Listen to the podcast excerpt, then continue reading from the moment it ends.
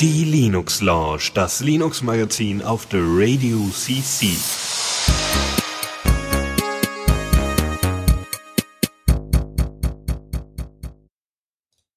Herzlich willkommen zur Linux Launch Folge 274 mittlerweile.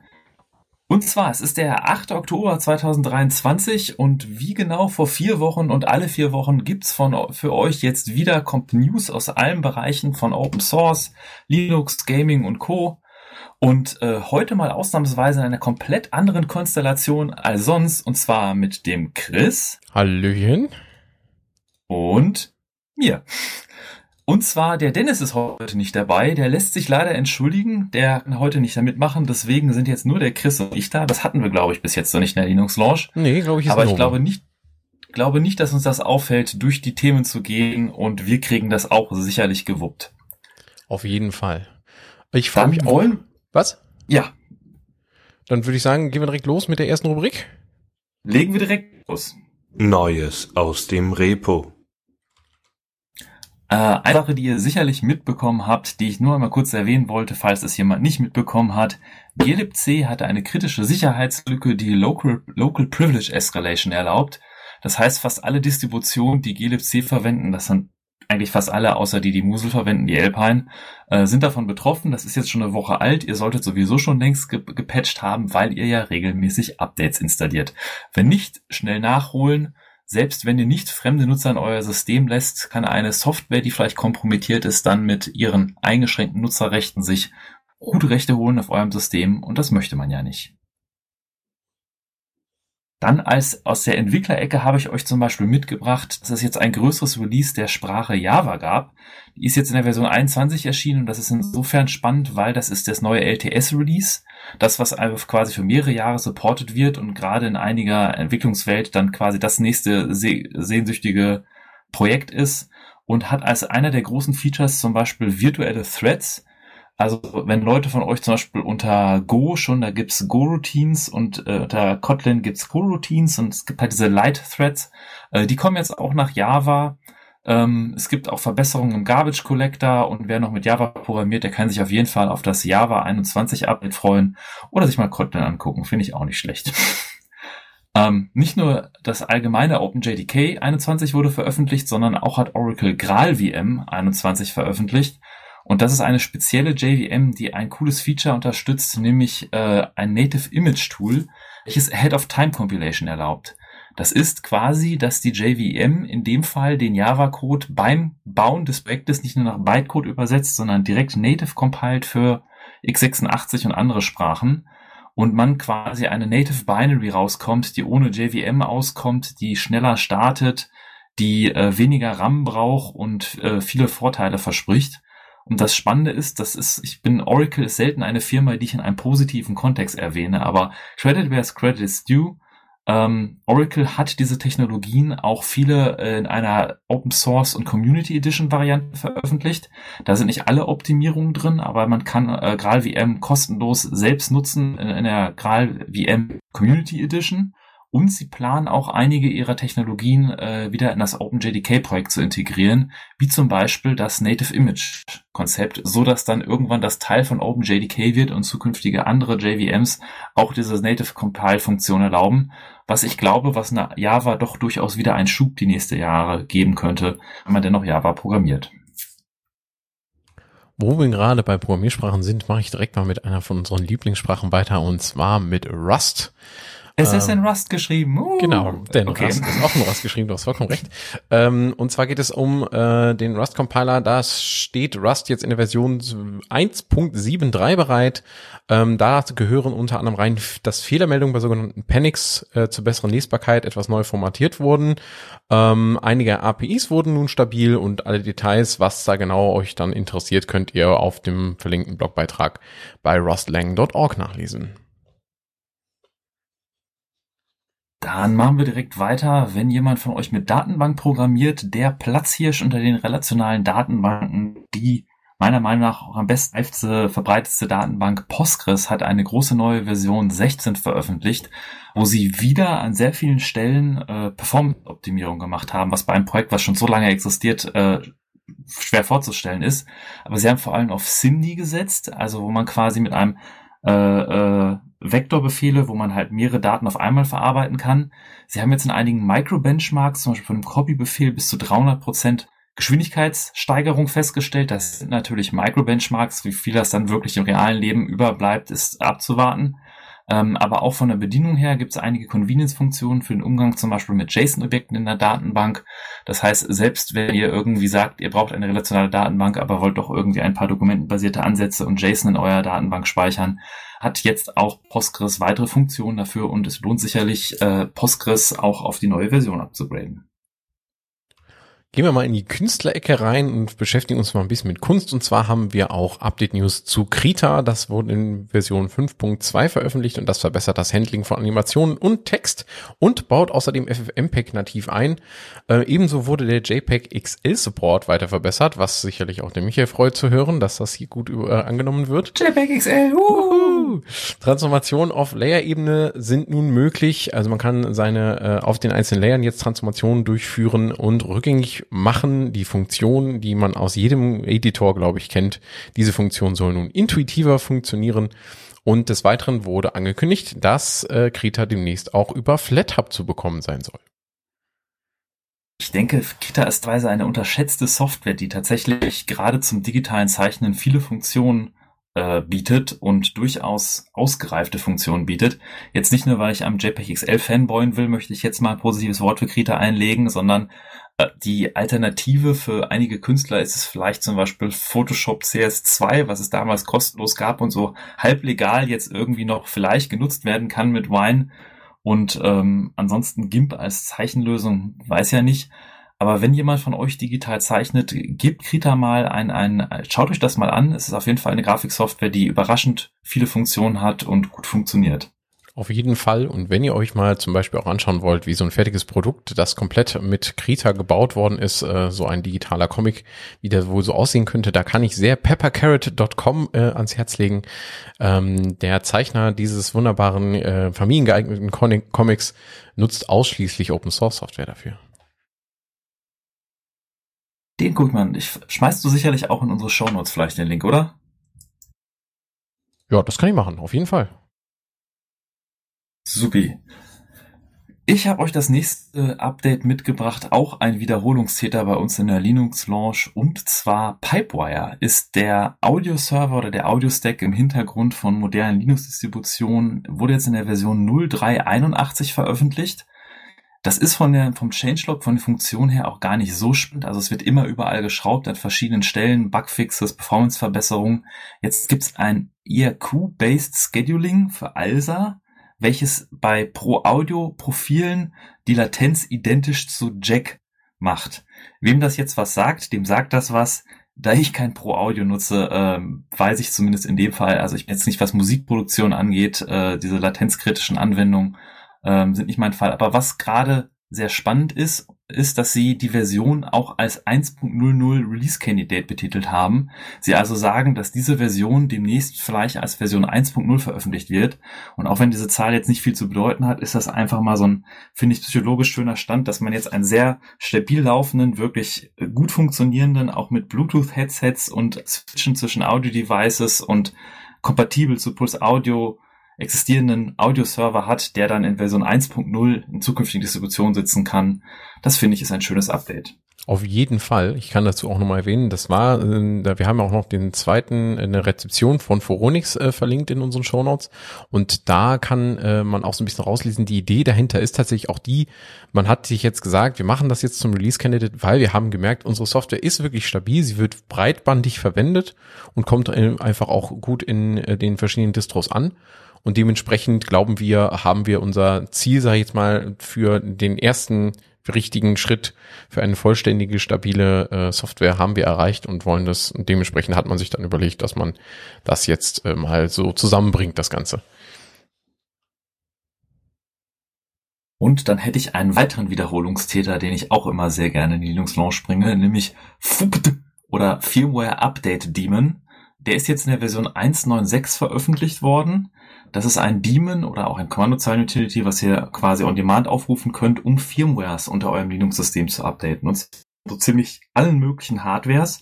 Auch in der neuen Version gab es Support für zum Beispiel einige Wacom-Tablets, MediaTek DisplayPort Scalers und äh, sehr viele andere Sachen. Aber was das Interessante ist, für AMD-GPUs ist jetzt Firmware-Update-Support integriert worden und zwar für alle Navi 3X-Varianten und zukünftige Varianten davon könnt ihr jetzt eure AMD-GPU-Firmware über FWUPD quasi updaten und es ist in der Open Source Welt würde ich schon fast behaupten, der de facto Standard zum Firmware Management. Wahrscheinlich habt ihr es auch im Hintergrund bei eurer Distro schon laufen, wenn euer Update Center euch Updates für eure Firmware, euer BIOS etc. anbietet. Und dann habe ich noch was kleines Update mitgebracht. OpenSSH hat eine Version 9.5 veröffentlicht. Die hatte ein interessantes Feature, was ich mit euch teilen wollte. Und zwar gibt es Angriffe darauf, wie man interaktiv, also durch Eingaben von Passwörtern und von Paketen, wie sie kommen, durch die Zeitverzögerung dazwischen Rückschlüsse auf die Inhalte treffen kann. Und das sind solche Seiten Seitenkanalangriffe über die zeitlichen Eingaben von, von interaktiven Eingaben bei OpenSSH. Und um die zu erschweren, sendet OpenSSH 9.5 interaktive Eingaben in Batches in Intervallen von 20 Millisekunden und kann auch Fake Keystrokes quasi auf dem Zielrechner dann ignoriert werden mit einsenden, so dass man nicht über den Netzwerktraffic und solche Latenzzeitenkanalangriffe Rückschlüsse auf die Inhalte ziehen kann, was ich ein ziemlich cooles Feature fand, um die Sicherheit bei OpenSSH zu erhöhen.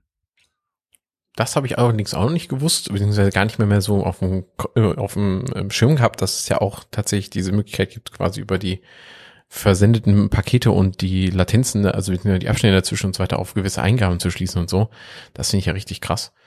Ähm, ja, Seitenkanalandenken sind ja sehr en vogue geworden die letzten Jahre. Also heißt en vogue, das gab's schon immer, die gab's aber schon immer, sehr ja. viel ausgeklügelter, auch über welche kreativen Ideen Leute es schaffen, Keymaterial quasi zu extrahieren von Prozessoren, von RAM, von anderen Sachen. Ähm, da sind solche Maßnahmen tatsächlich nicht unsinnig. Ja, total sinnvoll tatsächlich, finde ich auch. Bleiben wir ganz kurz noch in, beim Thema Sicherheit und äh, ich bringe euch noch eine kurze Nachricht mit und zwar der Privacy Badger von der Electronic Frontier Foundation, ein bekanntes Browser-Add-on wurde verbessert und das neue Update bietet nämlich auch einen verbesserten Tracking-Schutz.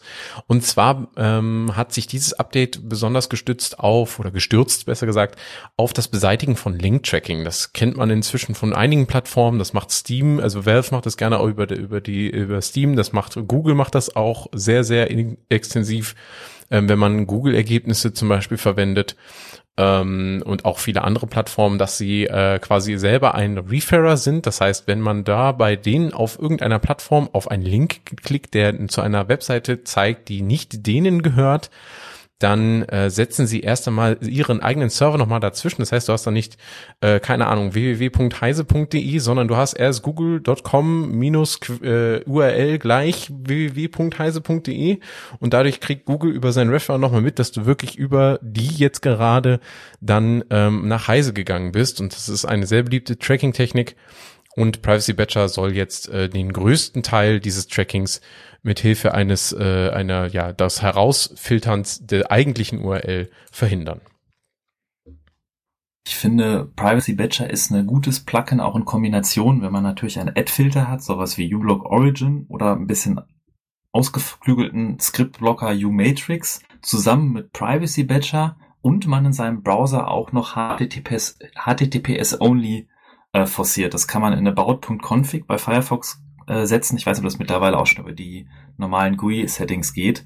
Dann hat man einen Browser, der tatsächlich nicht ungewollt unverschlüsselt Daten sendet, der Tracking-Links viele ausfiltert, der Werbung rausfiltert und kein ungewollt keine Skripte laufen lässt und hat damit schon mal seine Security beim Surfen und seinen Privacy-Footprint, sein Daten-Footprint quasi deutlich minimiert tatsächlich auch gar nicht mal, also das auf jeden Fall, was ja auch noch ein Nebeneffekt ist und das darf man nicht vergessen ähm, bei vielen Werbe ähm, mit Werbung überladenen Webseiten wird ja das äh, wird ja die Werbung auch blockiert und ähm, vor allen Dingen bei relativ statischen Inhalten wird ja dann auch gerne mal was nachgeladen. Das sieht man auch ganz häufig, dass dann so eine Werbung dann zwischendurch wechselt, wenn man lange auf einer Seite bleibt und dergleichen.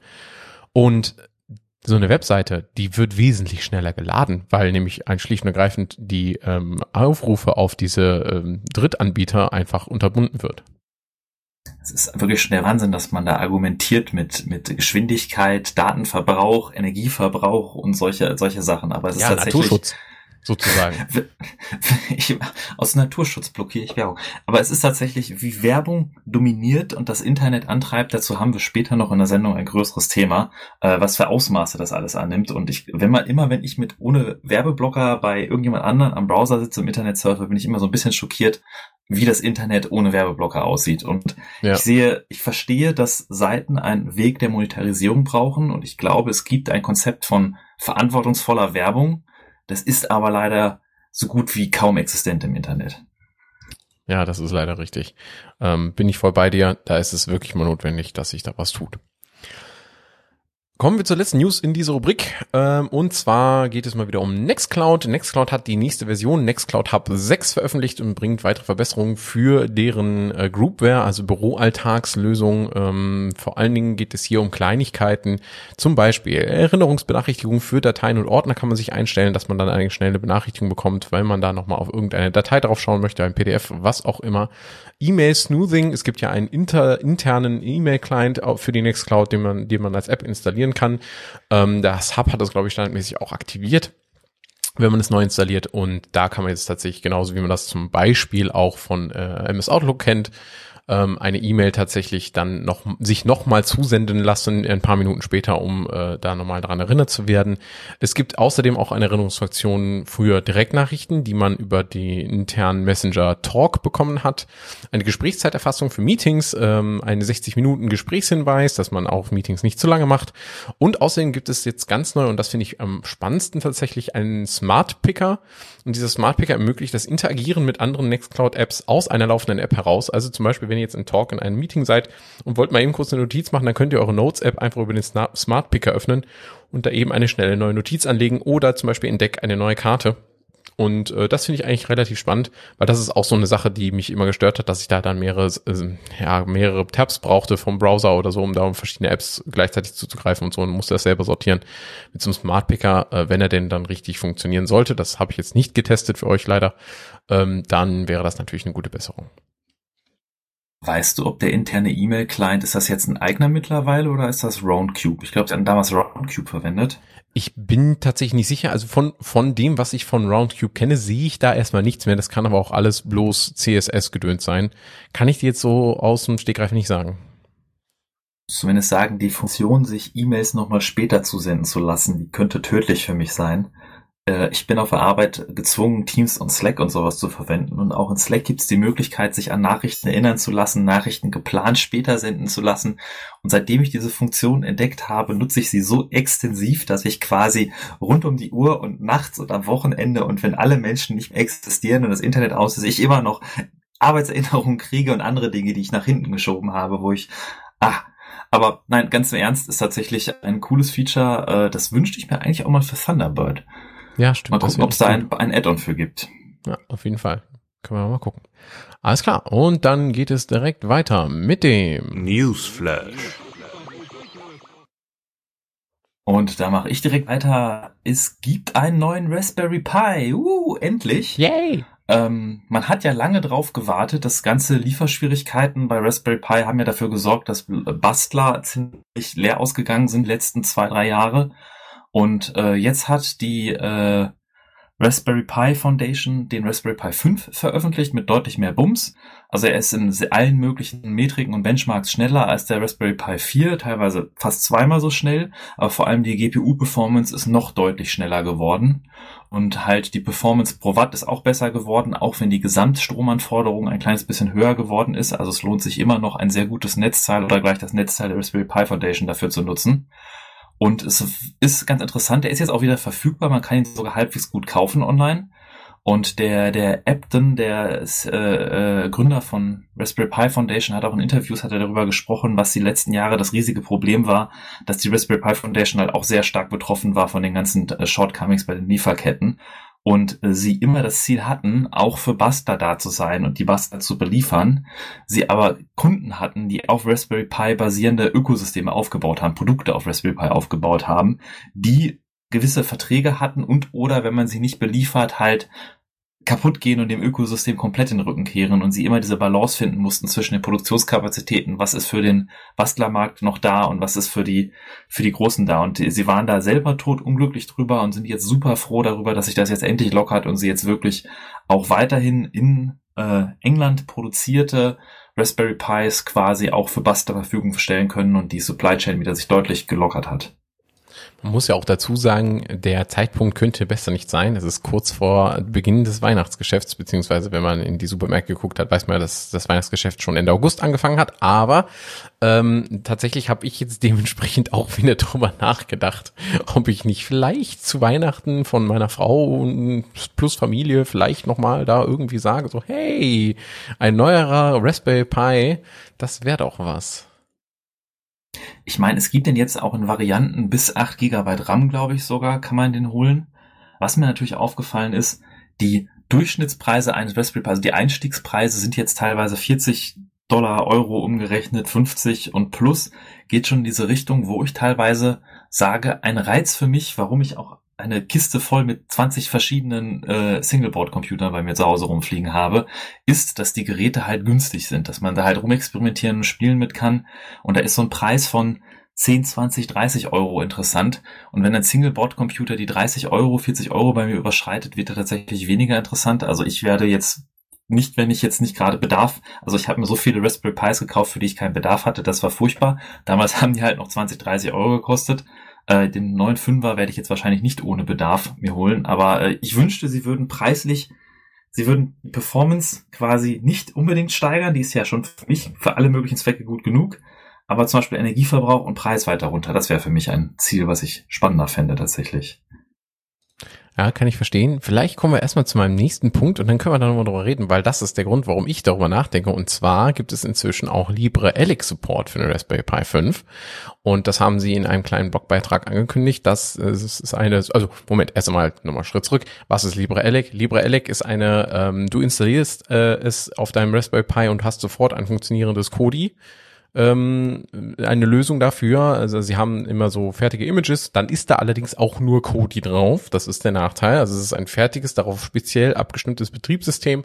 Du hast dann da keine normale Paketverwaltung oder sonst irgendwas, sondern es ist allein wirklich nur für Kodi ausgerichtet. Das ist der einzige Nachteil davon. Das muss man sich dann auch dessen bewusst sein aber durch eine enge Zusammenarbeit mit den Entwicklern des Raspberry 5 beziehungsweise mit der Raspberry Pi Foundation und ähm, der frühzeitigen, dadurch, also der frühzeitig ermöglichen Verwendung für die EntwicklerInnen von LibreELEC, haben die da jetzt schon funktionierende Developer-Images, die bereit liegen für den Release ähm, und wo sie da jetzt also schon weiter dran arbeiten können.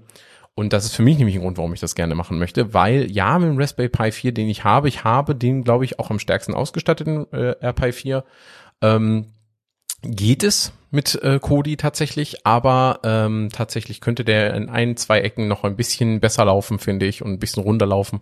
Und ich habe die Hoffnung, dass sich das mit einem mit dem Performance Boost vom äh, RPi 5, dass das dann äh, ordentlich läuft. Und das ist für mich nämlich die Motivation dahinter. Vielleicht noch ein, zwei Sätze dazu. Äh, der Hintergrund von, von LibreELEC ist tatsächlich, das ist ein Fork von OpenELEC.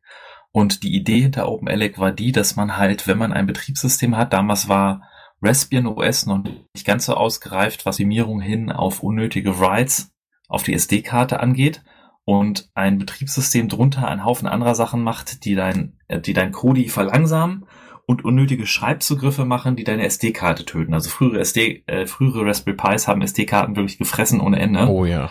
Oh ja. Und äh, OpenELEC hat halt quasi ein, ein Linux-Kernel und eine Distribution angepasst nur für Kodi, was total cool war, weil ich meine, realistischerweise so ein MediaPi, den man im Schrank stehen hat, verwendet man nicht für großartig was anderes und äh, Kodi hat ja selber Plugins für alles Mögliche, zum Musikstream, wenn man das nebenbei laufen haben will. Ja. Ähm, nur sie haben da sehr viel auch auf proprietäre Komponenten gesetzt und LibreELEC ist der Fork, der versucht, ausschließlich auf FOSS-Komponenten zu setzen. Ähm, Habe ich genutzt tatsächlich eine Zeit lang, auch beim Raspberry Pi 3 fand ich von der Performance her tatsächlich auf dem Raspberry Pi 3 schon für mich in Ordnung. Natürlich, so im Menü und beim Browsen und so, da manchmal tackert das oder brauchst ein bisschen, aber ich meine, primär gucke ich nur Video und Videodecoden hat damals auch schon sehr gut in Full HD damit geklappt auf dem Raspberry Pi 3. Aber ja, das, das wäre sicherlich ein Verwendungszweck, der, also als Media Center Möglichkeit, ähm, wer Kodi nutzen will, ja.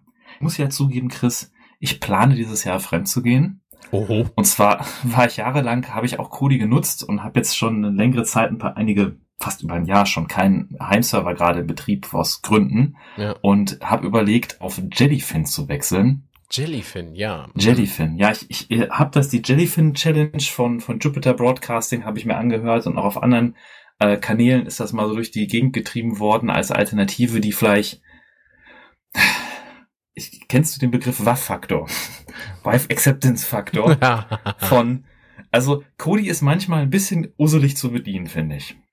Das kommt aber, muss man bei Kodi dazu sagen, auch immer ein bisschen darauf an, was für ein Theming man verwendet. Es gibt ja durchaus schon sehr, sehr sophisticated Themes, die auch sehr viel an der Bedienstruktur und so weiter ändern. Ähm, bei mir äh, hat sich der Vive Acceptance Faktor ähm, tatsächlich ein bisschen erhöht, dadurch, dass ich ähm, ein MB ja betreibe und mir mein Kodi von MB habe themen lassen. Die haben da in ihrem Plugin für ihr Plugin ein eigenes Theme, das dann dazu passt und wo man dann eben halt alles, was, was MB sowieso äh, auf dem eigenen Heimserver zur Verfügung stellt, dann da auch gut darstellt. Und durch diese Ähnlichkeit des Bedienungsflows und so weiter äh, funktioniert das inzwischen ziemlich gut. Ähm, aber kann ich total verstehen, dass äh, WAF hier absolut äh, relevant ist. Ich muss mal schauen, wie das ist. Ähm, ich habe jetzt, wie gesagt, auch Kodi eine Zeit lang nicht getestet und vielleicht gebe ich dem Ganzen nochmal eine, ich werde das auch sicherlich mal entgegenstellen gegenüber Jellyfin und andere Lösungen und mal gucken. Dann werde ich da in einer zukünftigen Sendung mal drüber berichten. Auf jeden Fall. Kurzer Disclaimer noch an der Stelle. Um, auch wenn wir hier von einem Wife Acceptance Faktor reden, wir meinen vor allen Dingen auch, da möchte ich hier kurz noch sagen, unsere Wives sind sehr technisch affin, aber so wie jeder normale Mensch hat man einfach keinen Bock, sich mit jedem kleinen Scheiß auseinanderzusetzen, wenn man einfach mal nur ein Video gucken will. Ja, das ist, der Begriff ist eine Verba Ver Verballhornerung. Es geht einfach nur darum, dass die teilweise die Bedienungselemente für sehr ja umständlich, ist Ja, schwer zu beschreiben, absolut. aber das heißt, dass das nicht so dieses gemütliche mal hinsetzen und anmachen, das kann nicht. Seit man hat seine Menüs schon vorher und seine Favoriten in Kodi sehr gesetzt, aber wir schweifen ab. Wir Chris. schweifen ab. Entschuldige. Weiter geht's. Weiter geht's, und zwar mit einer ganz anderen spannenden Hardware. Und zwar haben wir auch schon ein paar Mal geschwärmt von einem Laptop-Hersteller namens Framework. Framework produziert Notebooks, die tatsächlich Ziel haben, ähm, ja, modular zu sein, äh, äh, fair hergestellt, also fair, okay, mit dem Griff muss ich jetzt vorsichtig sein, aber sie versuchen, was die Transparenz angeht und wie man Laptops herstellt, auf sehr vielen Ebenen besser zu machen und äh, versuchen auch, was ihre Nachhaltig angeht, Nachhaltigkeit angeht, viel zu tun und haben dafür Notebooks gemacht, die tatsächlich noch nicht mal so übertrieben teuer sind und relativ gut sind. Relativ gut, lange Zeit, weil es gab nur Intel-Notebooks und die hatten zwar für Intel-Notebooks zwar waren die ganz nett, aber ich wollte auch furchtbar gerne ein AMD-Notebook haben und die die Wünsche sehr vieler Nutzer wurden jetzt erhöht. Framework hat seine AMD-Notebooks endlich offiziell vorgestellt. Die basieren auf einem Ryzen 7040 und das ist halt von der Performance her tatsächlich besser als ihre aktuellen Intel-Boards mit gleichzeitig leicht geringerer äh, Strombedarf. Und das Krasse ist, genauso wie sie sich vorgestellt haben, wie man das sich gewünscht hat, man kann sein Framework mit Intel-Board nehmen, das Intel-Board rausnehmen, sich ein AMD-Board holen, das AMD-Board reinbauen und hat dann ein AMD-Notebook. Der Wechsel geht quasi on the fly, sie haben dazu Videoanleitungen. Man kann sein Intel-Board tatsächlich weiter verwenden. Es gibt von, äh, ich war das MSI? Ich weiß es gar nicht. Es gibt äh, externe Hersteller, die bieten Gehäuse an, wo man sein Framework, Frame, Framework Mainboard einbauen kann und quasi weiter nutzen kann als äh, Mini-PC, Mini-Server oder sowas. Ähm, sie haben den Marketplace, wo man die Sachen kaufen, verkaufen kann, einzelne Teile nachkaufen kann. Und äh, tatsächlich äh, bin ich totaler Fan davon und äh, werde mir wahrscheinlich auch die AMD-Variante von dem Framework 13 holen, zumindest das Mainboard, weil ich bereits ein Intel Frame Framework habe. Ein kleiner Hinweis noch, wer Early Adopter ist, die ersten ausgelieferten Geräte hatten ein Problem mit dem BIOS, was verhindert hat, dass Linux darauf booten konnte. Und zwar, das war das ein Problem mit dem AMD GPU-Treiber. Und die haben es natürlich auf Linux getestet, gab aber noch ein Update kurz vor Auslieferung vom AMD GPU-Treiber, der zusammen mit dem BIOS dazu gehindert hat, dass die Geräte überhaupt starten konnten. Das ist aber auch mittlerweile schon gefixt. Der Chaos, Com äh, Chaos Computer Club lädt zum 37. Chaos Communication Kongress ein. Der soll jetzt wieder stattfinden im, ähm, ja, sag ich mal, im historischen, äh, auf dem historischen offiziellen Veranstaltungsgelände in Hamburg. Und äh, es sind dieses Mal äh, auch in der Ankündigung direkt vorweggenommen keine besonderen gesundheitlichen Schutzmaßnahmen geplant, es sei denn, sie werden seitens des Gesetzgebers gefordert. Ich habe das Ganze äh, tatsächlich über meine Aktivität auf Chaos.social mitbekommen und habe festgestellt, dass ja die äh, ja, Rezeptionen sehr gemischt sind. Also viele Entitäten fühlen sich in ihrer Forderung nach gesundheitlichen Schutzmaßnahmen, die allgemein umgesetzt werden, ignoriert. Ansonsten ist äh, auch allen Seiten zwar verhaltene Vorfreude, aber dann auch viel Skepsis, wie gesagt, zu lesen.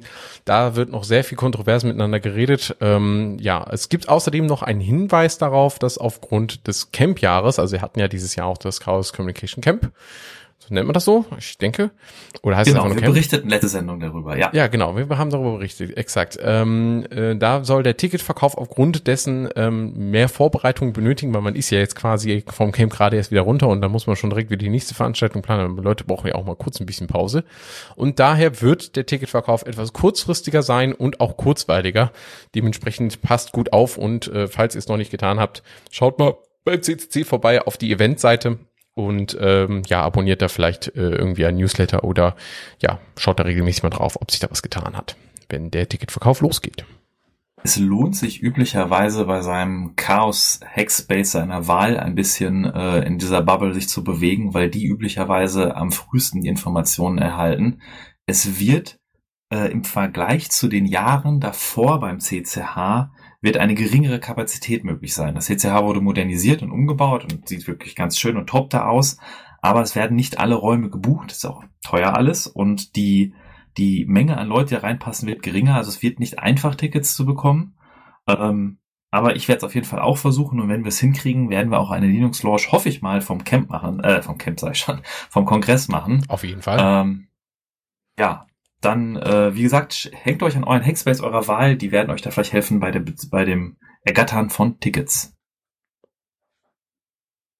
Dann noch ein kleines Update von mir von dem äh, Betriebssystem alternativen React OS. Das ist ein Betriebssystem, welches tatsächlich versucht, Windows API und Windows Binärkompatibilität auf Open Source Basis zu reimplementieren. Quasi eine Clean Room Reimplementation von Windows. Und die haben jetzt angekündigt, dass die jetzt für fünf Monate einen Entwickler Vollzeit einstellen für ein GUI-basiertes Setup. Ähm, ich versuche den Namen jetzt nicht auszusprechen, weil das kann nur schiefgehen. Ähm, aber der Kollege wird daran arbeiten, das Projekt weiter voranzubringen, was die Installation einfacher macht. Es ist ein Betriebssystem, was wirklich sehr ähnlich zu Windows ist. Es funktionieren Windows-Binaries direkt drauf. Es funktionieren sogar einige Treiber-Kompatibilitätslayer. Und äh, es braucht halt nur 256 MB RAM reichen sogar auch schon, um es zu nutzen. Also zum Beispiel auch für alte Hardware. Stellt sich natürlich die Frage, ähm, kann man nicht auch, wenn man alte Hardware hat, sich ein ordentliches Linux installieren und mit Wine seine Windows-Software betreiben? Ist die Kompatibilität dann nicht vielleicht sogar besser als mit ReactOS? Ja, also die, die Erwartungshaltung sollte man keine zu große haben. ReactOS ist immer noch in einem sehr experimentellen Zustand, aber vielleicht ist das für jemanden auch interessanter, ein Betriebssystem zu haben, was wirklich Windows-kompatibel ist und nicht äh, Linux mit Emulationsebene quasi und dann äh, sehe ich zumindest, dass ReactOS weiter an dieser Vorstellung arbeitet, da eine Alternative zu werden. Dann habe ich als Abt äh, eine News noch mitgebracht und zwar PuzzleFS ähm, es gab die European Open Source Summit Konferenz und da gab es einige Präsentationen und ich habe euch hier ein paar verlinkt.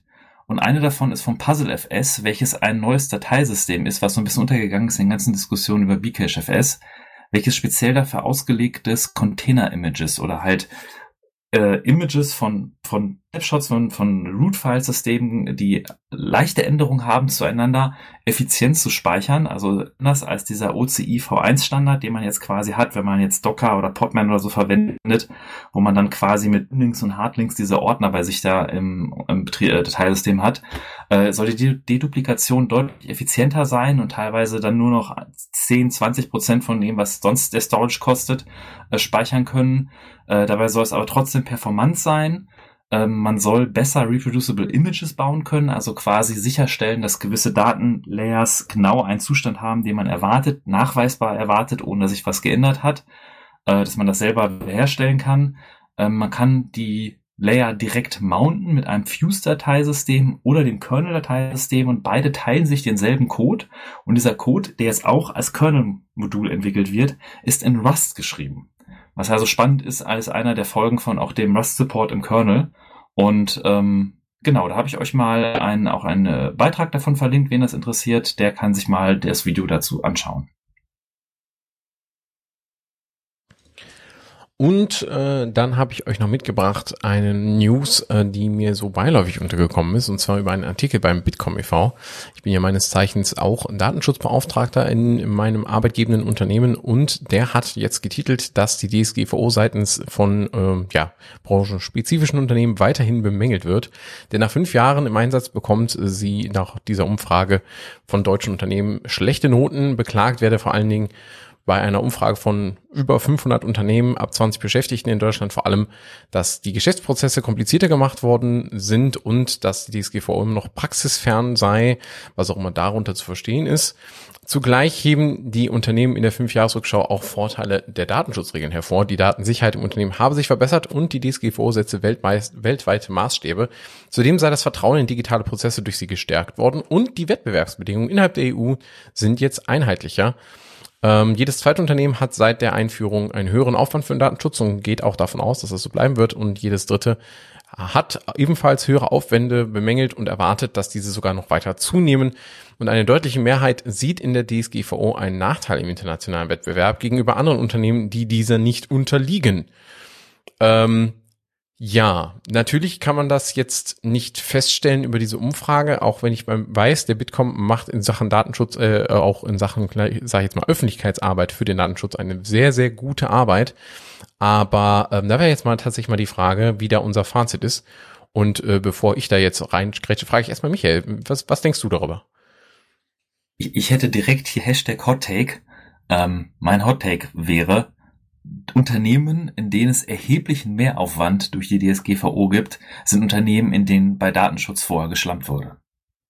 Das ist wahrscheinlich, also, also das können wir nicht sicher sagen, aber es ist sehr wahrscheinlich, ja. ja. Weil man muss ja bedenken, die DSGVO kommt ja nicht von irgendwoher, sondern die basiert zum allergrößten Teil auf dem Bundesdatenschutzgesetz, das äh, eben halt äh, der DSGVO vorangegangen ist. Und auch da war Datenschutz eigentlich schon relativ groß geschrieben ähm, da liegt es natürlich nahe, dass wenn man sagt, ja, wir, wir kommen quasi nicht hinterher bei den Umstellungen wegen der DSGVO, dann ist die Frage, was habt ihr dann eigentlich vorher gemacht?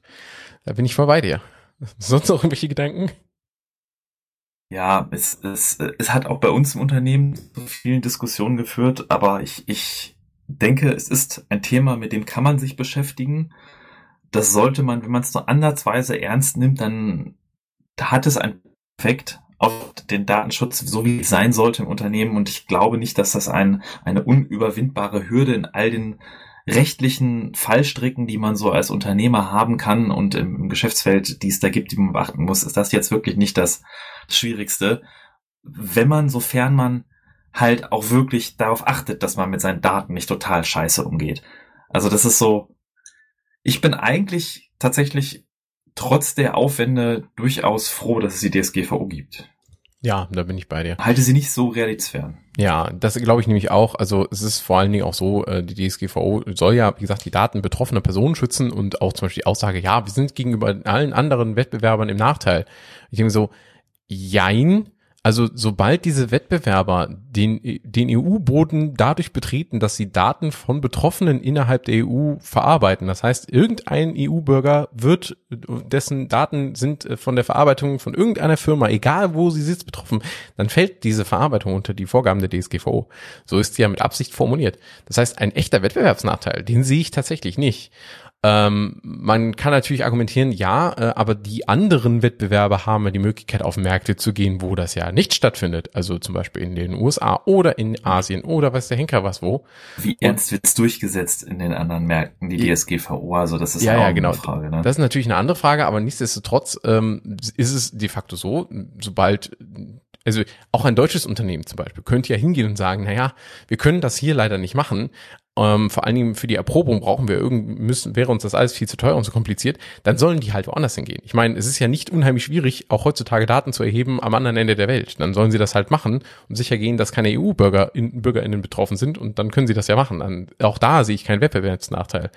Ähm, natürlich gebe ich dir recht, es ist natürlich die Frage, wie wird sowas umgesetzt? Also sind, äh, äh, ähm, ich sage jetzt mal, internationale Unternehmen wirklich bereit, sich dem wirklich zu unterwerfen und legen die da nicht noch eventuell Steine in den Weg?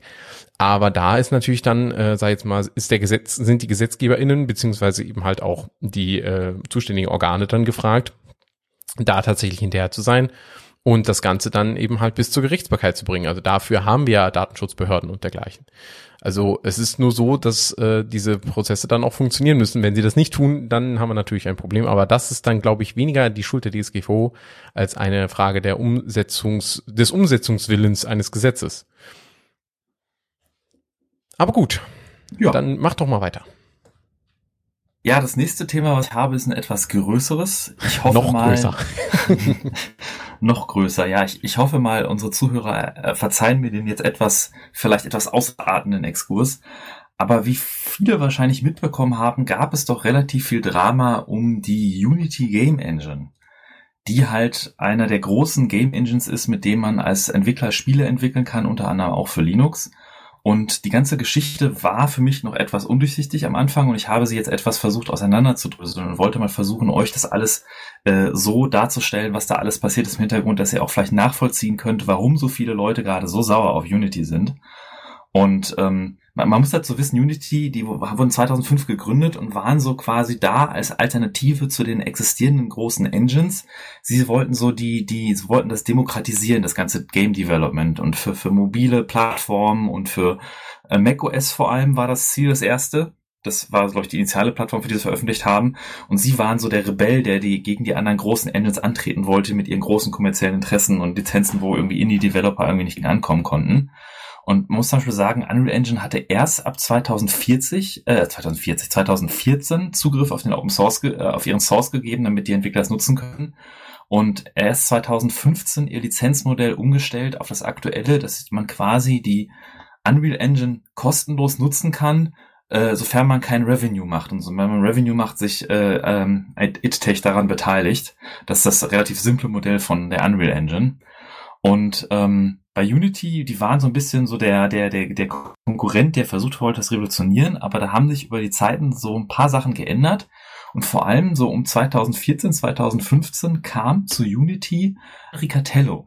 Und das ist ein ehemaliger CEO und Chief Operating Officer von EA, von Electronic Arts, der quasi da eine leitende Position in deren Board übernommen hat und quasi doch einiges daran geändert hat. Und dieser, man hat gesehen in diversen Geschäftsentscheidungen, wie sich Unity nach und nach quasi seine immer größer werdende Marktmacht genutzt hat, um in eine gewisse Richtung zu gehen.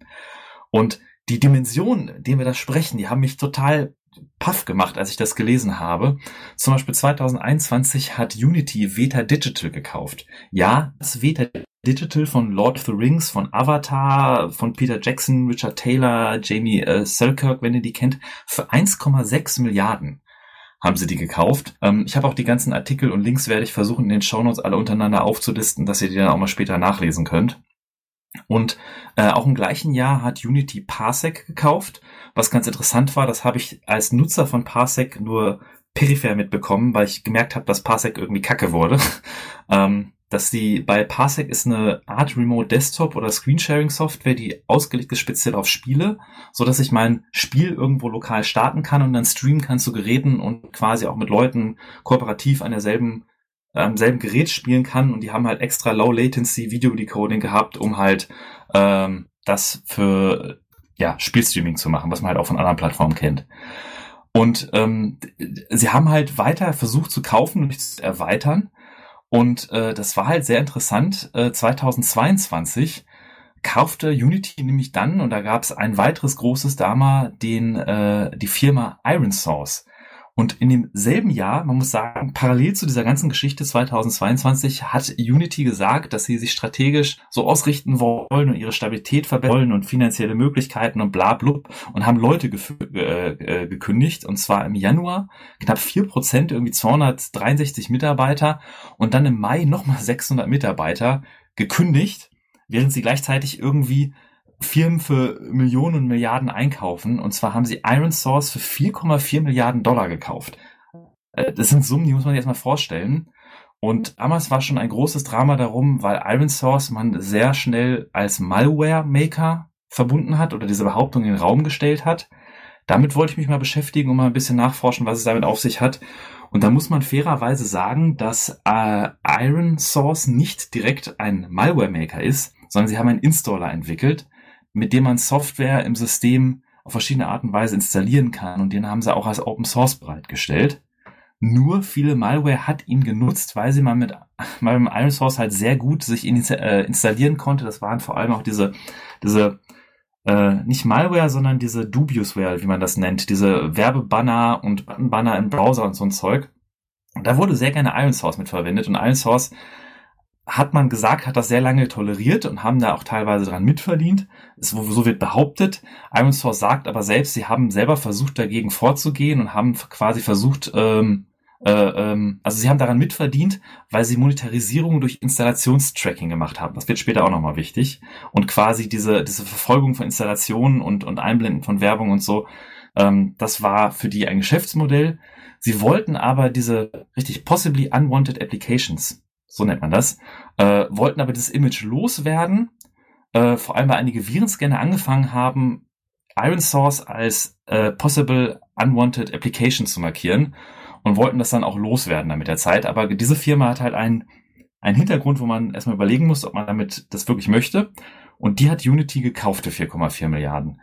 Und die ganze, was Unity worauf hinzielt, ist auch so diese Mentalität ist ein bisschen. Da gibt's dann das eine schöne Interview, was 2022 ähm, Ende passiert ist, wo dieser äh, John Ricatello in einem Interview über Entwickler gesprochen hat und Monetarisierungsoptionen für, äh, für verschiedene Wege und sagte, ähm, die Entwickler sind fucking Idiots, wenn sie nicht äh, verstehen, wie man ihre Inhalte monetarisiert und daraufhin entwickelt und hatte in seiner Rhetorik sowas Kampf und so ein Quatsch, äh, äh, ähm, halt, da, dass es die Leute gibt, die es wissen, wie es geht und die anderen sind halt fucking Idiots.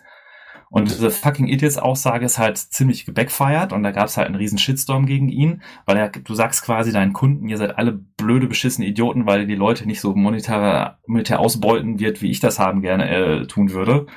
Hat sich dann noch auf Twitter offiziell entschuldigt, die habe ich auch verlinkt. Ähm, aber dieser ganze Ton, der da herrscht, geht dann halt weiter, dass Ende 2022 ähm, AppLovin Unity kaufen wollte. Für 17,5 Milliarden Dollar gab es ein Angebot und Unity hat abgelehnt.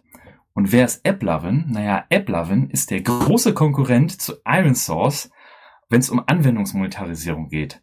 Installationstracking, Werbeeinblendungen, Ökosysteme, Plattformen, SDKs dafür, ist AppLovin quasi äh, der Hauptkonkurrent von Unity und Unity hat seine eigene Plattform, diese Entwickler ihre Software quasi dann äh, mit, mit einstellen können, nutzen können, die heißt Levelplay. Und AppLovin und Levelplay sind halt so, das ist dann jetzt so, weil Unity hat sich gedacht, wir lassen uns nicht kaufen, wir machen euch jetzt fertig, wir übernehmen den Markt. Und ähm, dann kam diese große Drama jetzt 2023, wie das alles jetzt langsam zusammenkommt, dass Unity gesagt hat, naja, lieber Entwickler, wir erheben jetzt eine Installationsgebühr. Sie haben sowieso schon die letzten Jahre die Gebühren für ihre verschiedenen SDKs immer wieder angehoben. Und jetzt hatten sie gesagt, wir erheben eine Installationsgebühr, die zugegebenermaßen erst bei 200.000 Installationen und 200.000 äh, Dollar Revenue äh, anschlägt. Aber sie sagen 20 Cent pro Installation bei Unity Personal und Unity Plus. Dann gibt's auch noch Unity Pro, wo die Gebühr ein bisschen geringer ist und ab 100 Millionen Installationen wird's auch weniger. Ähm, aber da stellt sich so die Frage, was heißt Installationstracking? Wie Installationstracking? Ähm, das erfordert Online-Zwang bei den Spielen Und kann ich jetzt einen, einen Publisher ruinieren, indem ich sein, sein, äh, seine Software, sein Spiel immer installiere, deinstalliere, installiere, deinstalliere oder wie? Und die, die Antwort von Unity darauf war, ja, wir haben Fraud Detection, wir haben quasi einen Schutz, der das automatisch mit AI oder sonst wie erkennt, aber nirgendwo transparent beschrieben, wie das funktionieren soll. Und muss dann erstmal erklären, dass auch zum Beispiel Installationen über mehrere Geräte als Neuinstallation gecountet werden oder auch legitime Neuinstallationen gecountet werden. Und das war halt vollkommen intransparent und einige Entwicklerstudios haben halt beschrieben, dass das für sie quasi der Bankrott wäre, dass sie auch Indie-Studios darauf basieren, dass ihre Spiele zum Beispiel günstig sind und, und ähm, sie sich so viel damit einnehmen und die, die eine große Installationsbasis die Gebühren so weit hochtreiben würde, dass diese Engine in keinem Verhältnis mehr zu dem stehen würde, was sie an Kosten haben für dieses Spiel.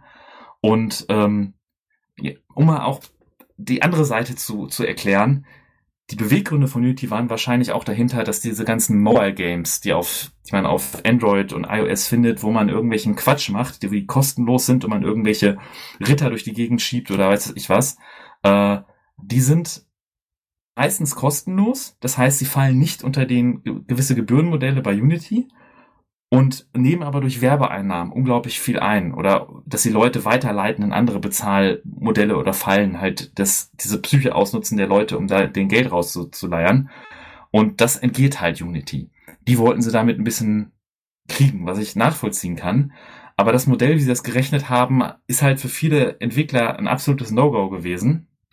Und ähm, viele Indie, also heißt viele Indie-Games-Studios, es, es gibt einen Twitter-Account, der heißt Fakt bei Unity. Und wenn ihr danach guckt, der sammelt Statements von Spielefirmen, die gesagt haben, die die Fresse voll haben von Unity, die sagen, dass das einfach überhaupt nicht mehr geht, dass sie sich total verarscht fühlen und die, die gigantische Menge, die durch die komplette Industrie gegangen ist, wo Leute einfach sagen, dass die einfach keinen Bock mehr haben, was Unity alles von shady Scheiße im Hintergrund abzieht, weil wie sich dann nämlich im Nachhinein auch herausgekommen ist, ähm, es gab schon in der Vergangenheit Lizenzänderungen, die irgendwie intransparent waren, wo die Leute angepisst waren. Und um denen entgegenzuwirken, hat Unity vor vielen Jahren ein GitHub-Repo erstellt, wo sie die Lizenztexte reingepackt haben, so dass man Lizenzänderungen transparent nachvollziehen kann. Und dieses Repo mit den Lizenztexten ist vor anderthalb Jahren einfach mal so discontinued worden und verschwunden oder so. Und es hat ist da noch nicht so große Wellen geschlagen. Aber was da unter anderem drin stand, war zum Beispiel die Aussage, dass wenn du einmal eine Unity Engine holst und damit ein Spiel entwickelst, du mit dieser Lizenz für immer und ewig leben kannst. Also du kannst nicht im Nachhinein irgendwelche Gebühren aufgedrückt bekommen. Und diese Install-Fee sollte auch rückwirkend für Leute, die schon Unity verwendet haben, gelten, dass wenn die in einem Zeitraum von zwölf Monaten so für Einnahmen haben, diese Install-Gebühr bezahlen müssten. Also du hast quasi eine Lizenz, mit der hast du dich schon geeinigt, dann verlässt du die verschwinden von GitHub und versuchst dann nachträglich das zu ändern. Und das ist halt äh, schon grenzwertig an illegal. Ich bin kein Rechtsexperte, deswegen kann ich das jetzt nicht direkt beurteilen. Aber solche Sachen, ähm, ja, da ist, da ist, da geht ziemlich viel schief und sehr viele Entwickler sind davon sehr angekekst. Und die Stimmung innerhalb von Unity und den Entwicklern ist wahrscheinlich auch sehr, sehr schlecht weil es gab zum Beispiel ein All-Hands-on-Deck-Meeting dieses Jahr bei Unity oder sollte stattfinden, wo die Firmenleute sich alle treffen wollten und musste abgebrochen werden, weil es persönliche Tod- und Gewaltdrohungen gegen Leute kam. Und wie sich dann herausstellte, war das einer der Mitarbeiter. Also einer der Mitarbeiter stellt Todes- und Gewaltdrohungen gegen Leute aus der Führung und man sieht, dass da läuft so einiges schief und die komplette, fast die komplette Indie-Szene und, und Game-Szene, die Unity jetzt sagen, die haben einfach keinen Bock mehr äh, auf Unity. Dazu kommen dann solche äh, Machenschaften wie, dass einige Entwickler von Unity angeschrieben wurden, so privat, dass sie diese Install-Fee aussetzen können, wenn sie doch von AppLovin hin zu Level Play als SDK zur Monetarisierung wechseln würden. Und hat dann quasi so unter der Hand Angebote gemacht, hey, wir lassen euch die Gebühren fallen, wenn ihr dann auf unsere Plattform kommt. Und der Shitstorm Shitstorm war so groß, dass jetzt mit Unity mittlerweile Ende September zurückgerollt ist und gesagt hat, dass die Leute, die die Lizenz aktuell haben, dass das bleiben wird, dass das nicht rückwirkend gelten wird und dass äh, nur noch ab einer Einnahme von über eine Million Dollar gilt diese Fee. Ähm, aber deren Aktie hat mittlerweile schon 20 Prozent verloren und die Leute haben halt überhaupt keinen Bock mehr auf die Machenschaften von Unity. Ja, das war ungefähr die Zusammenfassung der Geschichte. Und noch als Hinweis, Geodo, die Open Source Engine 4.2, kommt in zwei, drei Wochen. ja, ja, nochmal am Ende kurz Godot erwähnen, nee, ist klar. ja, sicher. ja, ähm, das äh, äh, ist, ist schon ganz spannend. Ja, der äh, Beko ist gerade bei uns hier im, im Chat mit drin und sagte, er, er hätte jahrelang bei der Post gearbeitet. Das, was du jetzt beschrieben hast mit den mit den Gewaltandrohungen, ach, das, das klingt nach wenig. Offensichtlich ist das nicht nur in der Spieleindustrie so, dass es da ab und zu mal harte Momente gibt. Aber äh, ja, sei es drum. Also ich danke, dass du es nochmal zusammengefasst hast. Ich finde es mega spannend, weil ich habe das tatsächlich so, ich sag jetzt mal, so hintereinander gesetzt und mal so äh, analysiert, hatten wir das, glaube ich, zumindest noch nicht. Äh, irgendwo mal gesehen oder gelesen hatte ich das jetzt noch nicht. Und ich glaube, das ist auch gar nicht mal so uninteressant, auch wenn es jetzt natürlich ein größerer ähm, Abschnitt war, ähm, fand ich das sehr wertvoll. Deswegen vielen Dank dafür. Ich finde es halt interessant insofern, dass die man sieht, wie viele Dinge im, im Internet oder allgemein in der Technologie getrieben sind von, von Geld verdienen und von Leute beeinflussen und äh, ihnen irgendwie das Geld aus der Tasche ziehen. Werbung und Plattformen, um zu monetarisieren von Software und so. Und das ist ein Trend, der ist kritisch. Nicht nur bei dem Werbung, die man beim Browsen im Internet hat. Also die Spielindustrie ist ja auch gigantisch groß. Eine riesige Industrie, die schon viele andere überholt hat. Und da ähm, ich, ich halte es für wichtiger denn je, alternative Finanzierungsmodelle für Software, für Indie-Entwickler, und ich will die das Fass jetzt nicht aufmachen, was es da für Ideen gibt, aber es ist, ich sag nur, ähm, es ist schlimm, wenn durch solche Motivationen Firmen so getrieben und dann auch in dem Fall wirklich andere Leute, die ihr Leben darauf aufbauen, die ein Spiel entwickeln wollen und dann quasi von Unity so hintenrums über verarscht werden, äh, te teilweise ihr, ihr Investment verlieren, also die, teilweise Leute ihre Existenz verlieren. Und das ist ähm, schlimm, dass das so ist. Und ich, tatsächlich ist natürlich jetzt nicht alles, ähm, einiges ist Interpretation von mir. Trotzdem ist auch meine persönliche Meinung, Unity hat das jetzt mehr als verdient, dass die jetzt voll auf die Fresse kriegen. Ähm, ja, das war notwendig. Ja, also es zeigt auch ein bisschen die Resilienz, sage ich jetzt mal, von, von der Community im, rund um die Spieleentwicklung. Ne? Also, dass sie halt auch sagen, so, okay, wir machen vieles mit. Ähm, es ist ja auch nicht unstrittig, dass die Spieleindustrie ein hartes Brot ist. Ähm, dazu später vielleicht auch nochmal mehr. Aber ähm, die, äh, dass sie halt sagen, ähm, nur bis zu diesem Punkt gehen wir mit und machen auch, sag ich jetzt mal, die ganzen Monetarisierungskram, was ja auch durchaus nicht verwunderlich ist, dass ein privatwirtschaftliches Unternehmen Gewinne erwirtschaften will, ne, und dass es die auch steigern möchte. Ähm, hier, dass wir dann irgendwann mal einen Schlussstrich machen und sagen, wir haben Alternativen und wenn ihr uns so weit treibt, dann nutzen wir die halt, auch wenn ihr mal cool wart. Also das ist schon ein echt krasses Statement, weil es ist ja auch keine geringe Umstellung, mal so eine Engine zu wechseln. Na gut, dann machen wir mal weiter mit den nächsten News-Themen. Und zwar kommen wir zur nächsten Firma, die es auf euer Geld abgesehen hat, aber wo man mal zur Abwechslung mal was Positives tatsächlich sagen muss. Und zwar hat äh, Google das AOS, AOSP 14 veröffentlicht. Das ist Android Open Source Projekt 14, was sie quasi, nachdem sie eine Android-Version veröffentlicht haben, dumpen sie ihren Source Code quasi in dem AOSP-Projekt. Traurigerweise nicht alles, was man so für ein Android braucht. Aber zusammen mit dem Pixel 8, das jetzt veröffentlicht wurde als, als Handy von Android, haben sie gesagt, dass sie das Ganze sieben Jahre lang supporten wollen.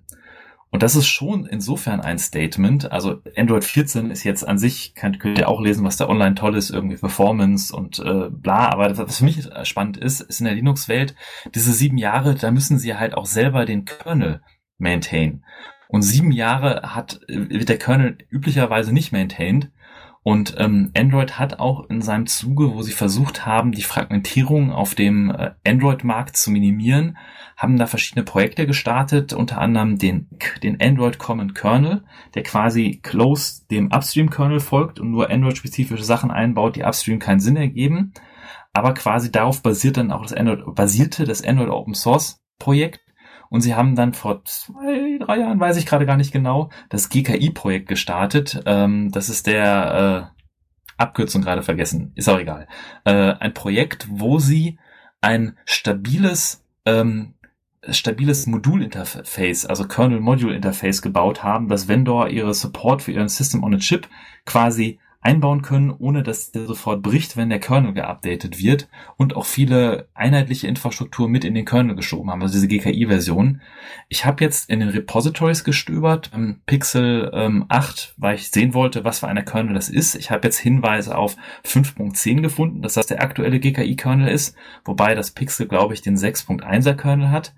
Aber egal, dieser Kernel wird ein Kernel sein, den Google sieben Jahre lang supporten wird. Und auch wenn Google teilweise Sachen mit streamt oder das auch tatsächlich ernsthaft versucht oder teilweise nicht, dann werden es vielleicht andere tun. Und das heißt, dass dieser Kernel wahrscheinlich auch sehr lange Security-Updates bekommen wird, was ganz äh, schön zu sehen ist. Und Google sogar die Vision hat, dass sie den GKI-Kernel über den Play Store updaten können, ohne dass die Geräte quasi äh, brechen weil das halt ein, ein stabiles Modulinterface ist. Das finde ich ganz löblich und deswegen habe ich das mal hier erwähnt. Das ist auf jeden Fall eine spannende Geschichte und äh, auch mit sieben Jahren Support kann man sagen, pff, das ist mal ein Brett, das man bohren kann, weil ich glaube, der Standard Fairphone Support, die sich ja auch mit langer Supportzeit glänzen äh, lassen oder beleuchten lassen, machen ja, glaube ich, standardmäßig fünf Jahre. Also das ist äh, äh konkurrenzwürdig, würde ich es mal nennen. Das das ist beim Fairphone sowieso spannend. Da haben die äh, verschiedene Leute vom Fairphone-Projekt haben hat darüber gesprochen, weil die Linux- und Open-Source-Community so äh, in Anführungsstrichen ein bisschen enttäuscht war. Fairphone 1, 2 und auch 3, dass der Support für alternative ROMs und für Kernel dann auch eher begrenzt war.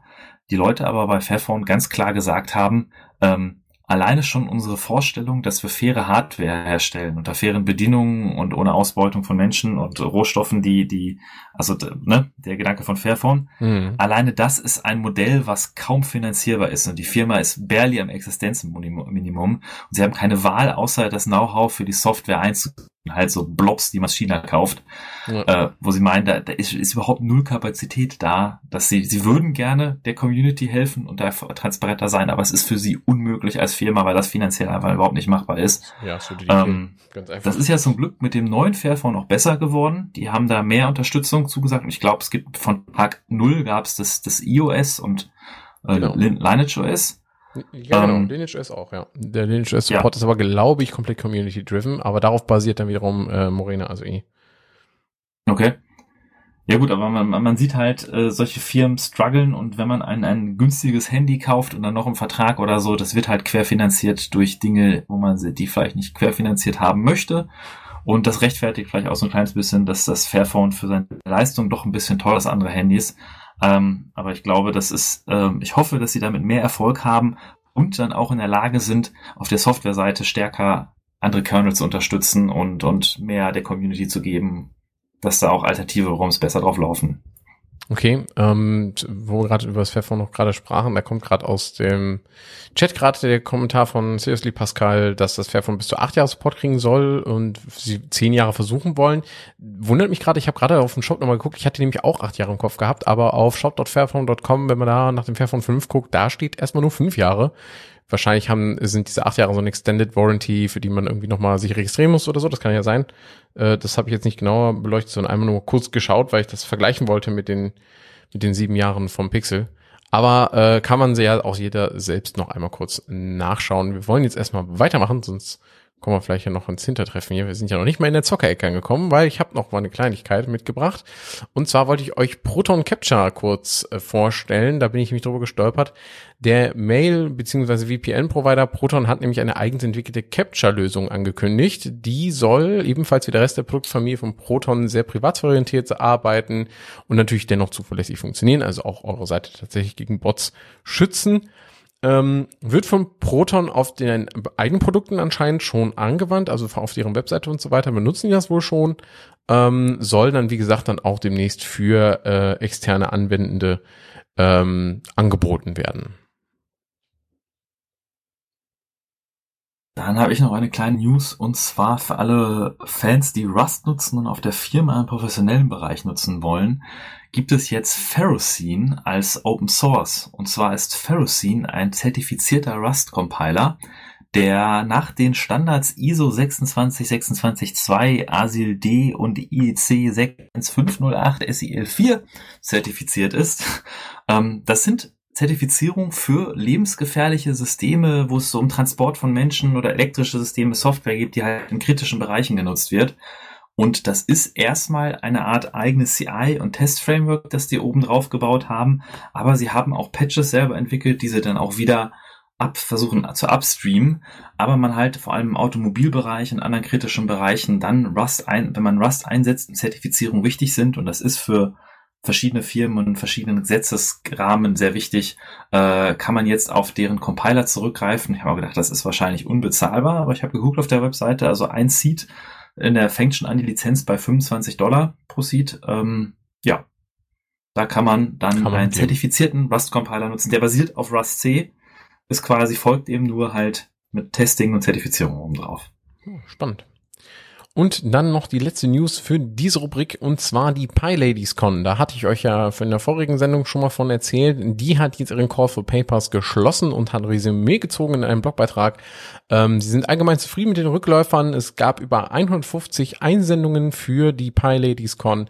Die Verteilung auf die verschiedenen Sprachen ist noch nicht zufriedenstellend. Dazu muss man wissen, PyLadies Con war früher rein englischsprachig.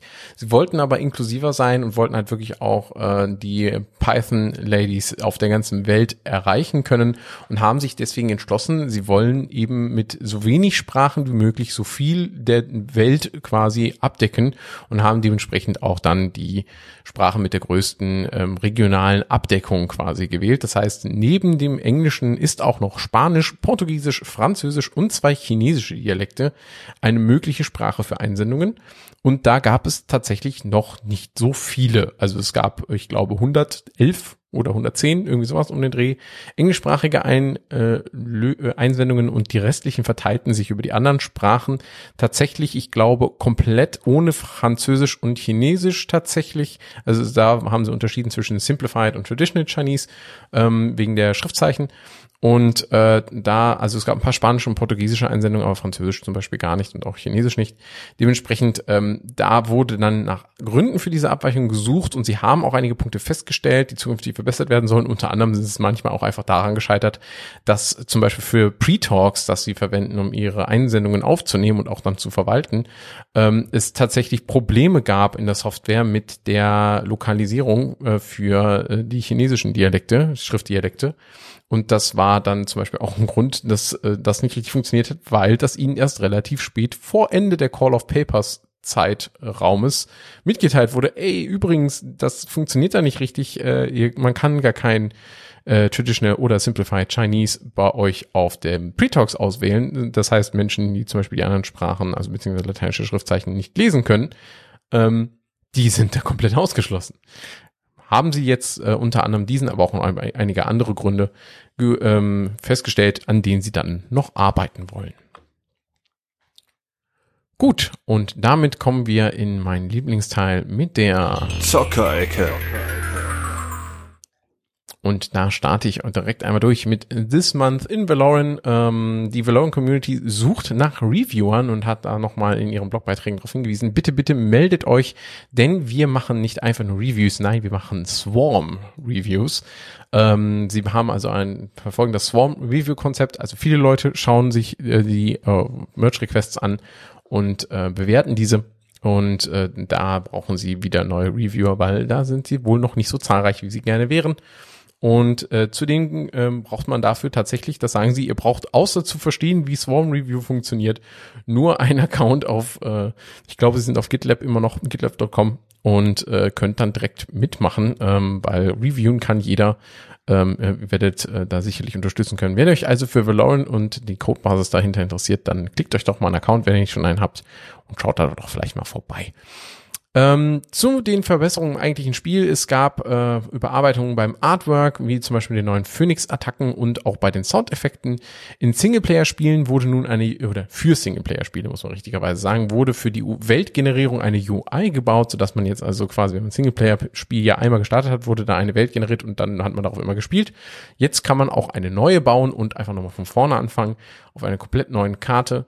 Ähm, da sind äh, tatsächlich äh, von der Community auch viele lustige äh, Bilder dazu gekommen. Das sieht man auch im Blogbeitrag. den wir euch verlinkt haben ähm, dass da äh, viele interessante Welten herumgekommen sind in verschiedensten Ausrichtungen. Was gab es außerdem noch? Äh, Cursor Locking bei Valent wurde nachgebessert, Authentication wurde nachgebessert, ähm, äh, NPCs haben bisher tatsächlich Loot einfach ignoriert, jetzt sammeln sie es tatsächlich auch auf. Ähm, die Lokalisierung wurde weiter verbessert von äh, Antworten des Servers auf Kommandos, also dann eben halt für den entsprechenden Client in der richtigen Sprache zu antworten. Ähm, Arena Building in ähm, Desert Cities wurde gebaut. Äh, äh, außerdem hatten sie äh, ein paar ähm, äh, Misplacements von äh, tatsächlich Fenstersimsen. äh, das haben sie verbessert. Und äh, die Luftschiffe sind jetzt auch wieder, äh, die synchronisieren jetzt nicht mehr. Da gab es manchmal dann die Duplizierung von den NPCs. Und als sonsten gab es noch auf dem offiziellen Server ein Schatzsuche-Event, das hat da stattgefunden. Das hat wohl große, große Resonanz gehabt und war sehr beliebt. Und äh, eine Ankündigung gab es noch, und zwar hat Discord ähm, eine Änderung angekündigt, wie sie Videos und Bilder speichern und äh, dann eben halt Teilnehmenden zur Verfügung machen, äh, äh, zur Verfügung äh, stellen. Und äh, dementsprechend sucht die äh, Belonging Community gerade nach einer neuen Möglichkeit, äh, ihre Videos und Bilder, die sie für aufbewahrungswürdig hält, zu archivieren. Da wird gerade an einer Lösung gearbeitet, die wahrscheinlich die schon bestehende Webpräsenz irgendwie involviert. Ein weiteres Spiel habe ich mitgebracht, das aus, das ich bereits in der Alpha über itch.io spielen durfte, war damals für den Wettbewerb Ludum der ein, ein Kandidat, und zwar Terranil. Ähm, das ist ein Spiel, bei dem man aus einem kargen, leblosen Landschaft ein blühendes, lebendiges Ökosystem macht und verwandelt karge Böden in fruchtbares Grasland, säubert verschmutzte Ozeane oder pflanzt Wälder und schafft damit ein, wieder einen Lebensraum für Tiere, damit sie sich heimisch fühlen und anschließend, und das ist das Besondere, muss man geschickt seine Gebäude wieder recyceln und äh, alle Spuren quasi der, des, des Terraformings verwischen. Und dann erst hat man ein Level wirklich abgeschlossen. Ähm, und dieses Spiel ist jetzt äh, schon seit einiger Zeit auf Steam verfügbar, war allerdings nur für die Windows-Plattform. Und da sind sie jetzt auch soweit und haben für Linux und macOS eine, äh, jetzt ein Patch veröffentlicht, sodass es da jetzt auch nativ läuft. Das finde ich persönlich sehr gut, empfehle es sehr auch im Hinblick auf die Klimakrise ein besonders äh, zum Denken anregendes Spiel. Und was die Fähigkeit angeht, auf anderen Plattformen zu laufen, gibt es auch Neuigkeiten von dem x86 Emulator auf ARM, nämlich FEX Emulator, gibt es in der Version 23.10 und das könnt ihr nutzen, um auf ARM-Geräten oder ARM64-Geräten, zum Beispiel auf euren Handys, verschiedene Spiele zu spielen. Es ist mit Proton kompatibel, ihr könnt Steam-Spiele spielen. Die Kompatibilität ist schon sehr beeindruckend und auch wie sie jedes Release an der Performance schrauben. Also dieses Mal haben sie im Geekbench im Schnitt eine Performance-Gewinn von 13%, in einzelnen Benchmarks sogar teilweise über 200% Performance-Gewinn gemacht. Und ein sehr cooles Feature, was dazu gekommen ist, dass die äh, WoW64 äh, Schicht Frontend von Wine jetzt mit Fax genutzt werden kann. Das ist quasi so, dass Wine für ARM kompiliert werden kann und nicht im Emulator auch selbst laufen muss, sondern quasi außerhalb des Emulators laufen kann und nur für x86-Code für Spiele, den es aufruft, den Emulator aufruft, was nochmal äh, eine einfachere Erweiterung und äh, Performance möglich macht und man ihr damit auf ARM-Geräten auch eure Spiele zocken könnt. Und dann habe ich noch zwei ähm, Beiträge für diese Rubrik. Erst einmal die etwas größere Geschichte, eine kleine Videoempfehlung von mir. Und zwar morgen früh um 10 Uhr auf der ZDF-Mediathek verfügbar. Jetzt schon auf YouTube zu gucken, ist einen, ähm, ja, ich würde sagen, eine Dokumentation, eher eine Reportage vielleicht von Game 2 äh, über den Niedergang des äh, Spielherstellers Didelic Entertainment anhand des Fallbeispieles, äh, Fallbeispiel-Spieles Gollum. Ähm, fand ich sehr interessant, habe ich mir äh, gestern Abend einmal kurz reingezogen, ist knapp eine halbe Stunde lang, ich glaube 33 Minuten, noch ein paar gequetschte auf äh, dem YouTube, äh, äh, auf dem YouTube-Kanal von Game 2 zu finden. Ähm, und da muss ich sagen, fand ich ganz interessant, weil, wie wir ja vorhin schon sagten, ne, die Gaming-Industrie hat ja einen Verruf, äh, dass sie gerne äh, EntwicklerInnen äh, verbrennt äh, und äh, dass da quasi der äh, tägliche Burnout quasi direkt hinter der Ecke wartet, wenn der Crunch mal wieder so richtig reinhaut.